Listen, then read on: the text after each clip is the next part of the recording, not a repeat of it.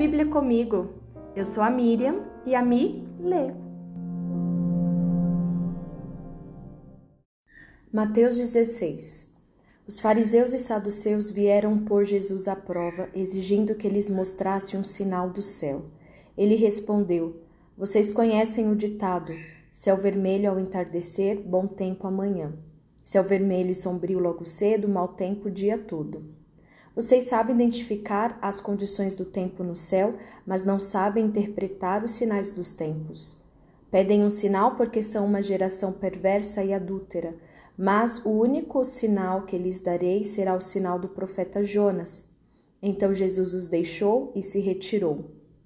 Mais tarde, depois de atravessar o mar, os discípulos descobriram que tinham se esquecido de levar pães. Jesus os advertiu: Fiquem atentos, tenham cuidado com o fermento dos fariseus e saduceus. Os discípulos começaram a discutir entre si porque não tinham trazido pão. Ao tomar conhecimento do que falavam, Jesus disse: Como é pequena a sua fé! Por que vocês discutem entre si sobre a falta de pão? Ainda não entenderam? Não se lembram dos cinco, dos cinco pães para os cinco mil e dos cestos de sobras que recolheram? Nem dos sete pães para os quatro mil e dos cestos grandes de sobras que recolheram? Como não conseguem entender que não estou falando de pão? Repito, tenham cuidado com o fermento dos fariseus e saduceus. Finalmente, entenderam que ele não se referia ao fermento do pão, mas ao ensino dos fariseus e saduceus. Quando Jesus chegou à região de Cesareia de Filipe, perguntou a seus discípulos: quem as pessoas dizem que o filho do homem é? Eles responderam: Alguns dizem que o Senhor é João Batista, outros que é Elias, e outros ainda que é Jeremias ou um dos profetas. E vocês? perguntou ele. Quem vocês dizem que eu sou? Simão Pedro respondeu: O Senhor é o Cristo, o Filho do Deus vivo. Jesus disse: Que grande privilégio você tem, Simão, filho de João. Foi meu Pai no céu quem lhe revelou isso. Nenhum ser humano saberia por si só. Agora eu lhe digo que você é Pedro, e sobre esta pedra edificarei minha igreja, e as forças da morte não a conquistarão. Eu lhe darei as chaves do reino dos céus. O que você ligar na terra terá sido ligado no céu, e o que você desligar na terra terá sido desligado no céu. Então ele advertiu a seus discípulos que não dissessem a ninguém que ele era o Cristo. Daquele momento em diante, Jesus começou a falar claramente a seus discípulos que era necessário que ele fosse a Jerusalém e sofresse muitas coisas terríveis nas mãos dos líderes do povo, dos principais sacerdotes e dos mestres da lei. Seria morto, mas no terceiro dia ressuscitaria. Pedro o chamou de lado e começou a repreendê-lo por dizer tais coisas. Jamais, Senhor, disse ele, isso nunca lhe acontecerá. Jesus se voltou para Pedro e disse: Afaste-se de mim, Satanás. Você é uma pedra de tropeço para mim.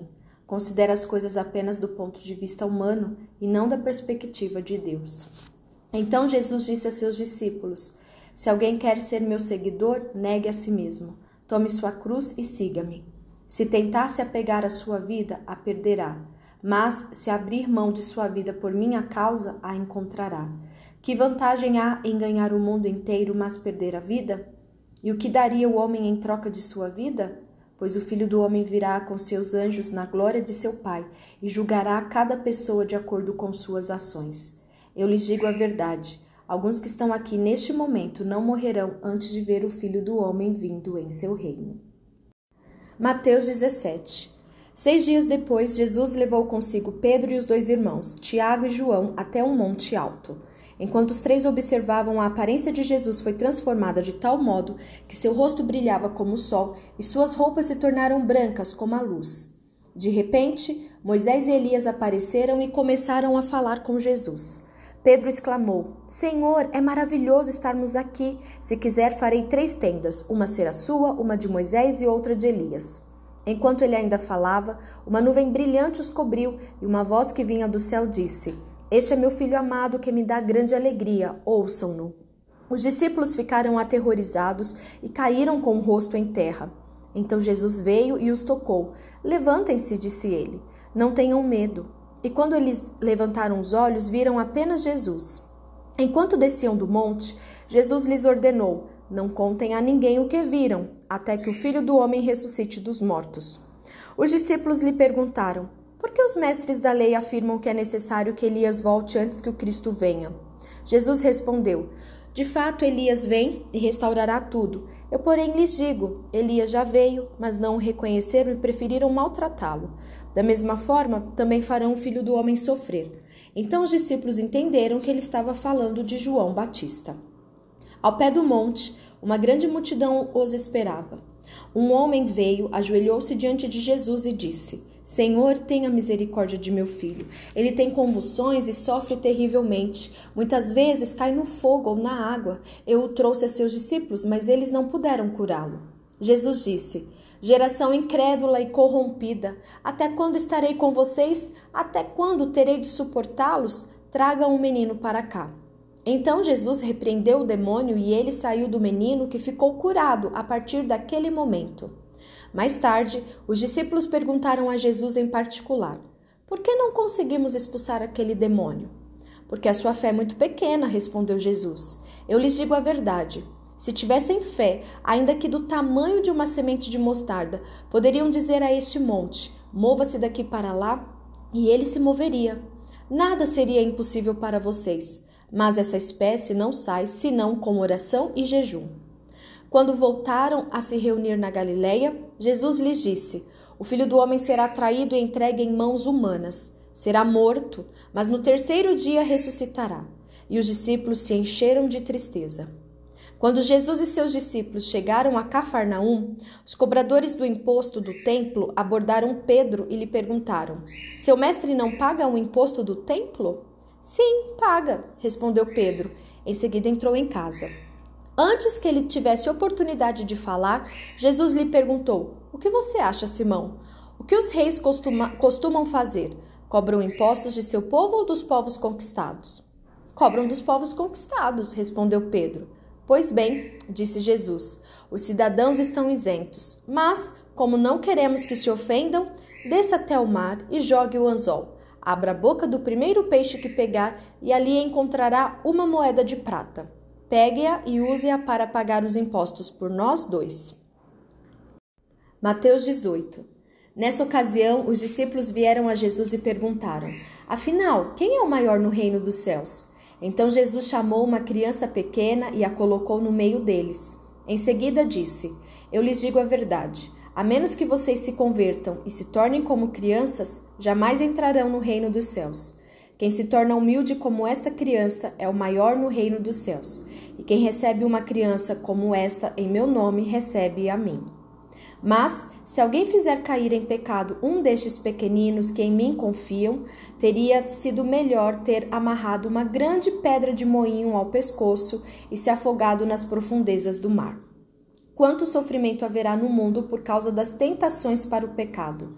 Ainda que elas sejam inevitáveis, aquele que as provoca terá sofrimento ainda maior. Portanto, se sua mão ou seu pé o faz pecar, corte-o e jogue-o fora. É melhor entrar na vida eterna com apenas uma das mãos ou apenas um dos pés que ser lançado no fogo eterno com as duas mãos e os dois pés. E se o seu olho faz pecar, arranque-o e jogue-o fora. É melhor entrar na vida eterna com apenas um dos olhos que ser lançado no inferno de fogo com os dois olhos. Tomem cuidado para não desprezar nenhum destes pequeninos Pois eu lhes digo que no céu os anjos deles estão sempre na presença de meu Pai Celestial, e o Filho do Homem veio para salvar os que estão perdidos. Se um homem tiver cem ovelhas e uma delas se perder, o que vocês acham que ele fará? Não deixará as outras noventa e nove nos montes e, e sairá à procura da perdida? E se a encontrar, eu lhes digo a verdade: ele se alegrará por causa dela mais que pelas noventa e nove que não se perderam. Da mesma forma, não é da vontade de meu Pai no céu que nenhum destes pequeninos se perca. Se um homem pecar contra você, fale com ele em particular e chame-lhe a atenção para o erro. Se ele o ouvir, você terá recuperado seu irmão. Mas, se ele não o ouvir, leve consigo um ou dois outros e fale com ele novamente, para que tudo o que você disser seja confirmado por duas ou três testemunhas. Se ainda assim ele se recusar a ouvir, apresente o caso à igreja. Então, se ele não aceitar nem mesmo a decisão da igreja, trate-o como gentil ou como cobrador de impostos. Eu lhes digo a verdade. O que vocês ligarem na terra será, terá sido ligado no céu, e o que desligarem na terra terá sido desligado no céu. Também lhes digo que, se dois de vocês concordarem aqui na terra a respeito de qualquer coisa que pedirem, meu Pai no céu os atenderá. Pois onde dois ou três se reúnem em meu nome, eu estou no meio deles. Então Pedro se aproximou de Jesus e perguntou: Senhor, quantas vezes devo perdoar alguém que peca contra mim? Sete vezes? Jesus respondeu: Não sete vezes, mas setenta vezes sete. Portanto, o reino dos céus pode ser comparado a um senhor que decidiu pôr em dia as contas com os servos que lhe deviam. No decorrer do processo, trouxeram diante dele um servo que lhe devia 60 milhões de moedas.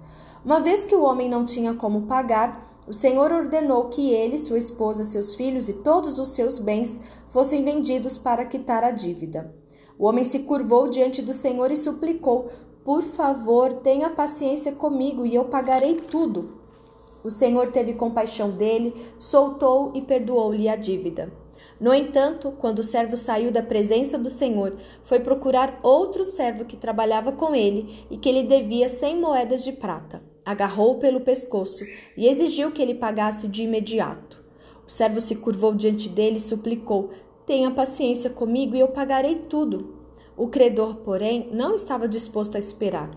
Mandou que o homem fosse lançado na prisão até que tivesse pago toda a dívida. Quando outros servos, companheiros dele, viram isso, ficaram muito tristes. Foram ao Senhor e lhe contaram tudo o que havia acontecido.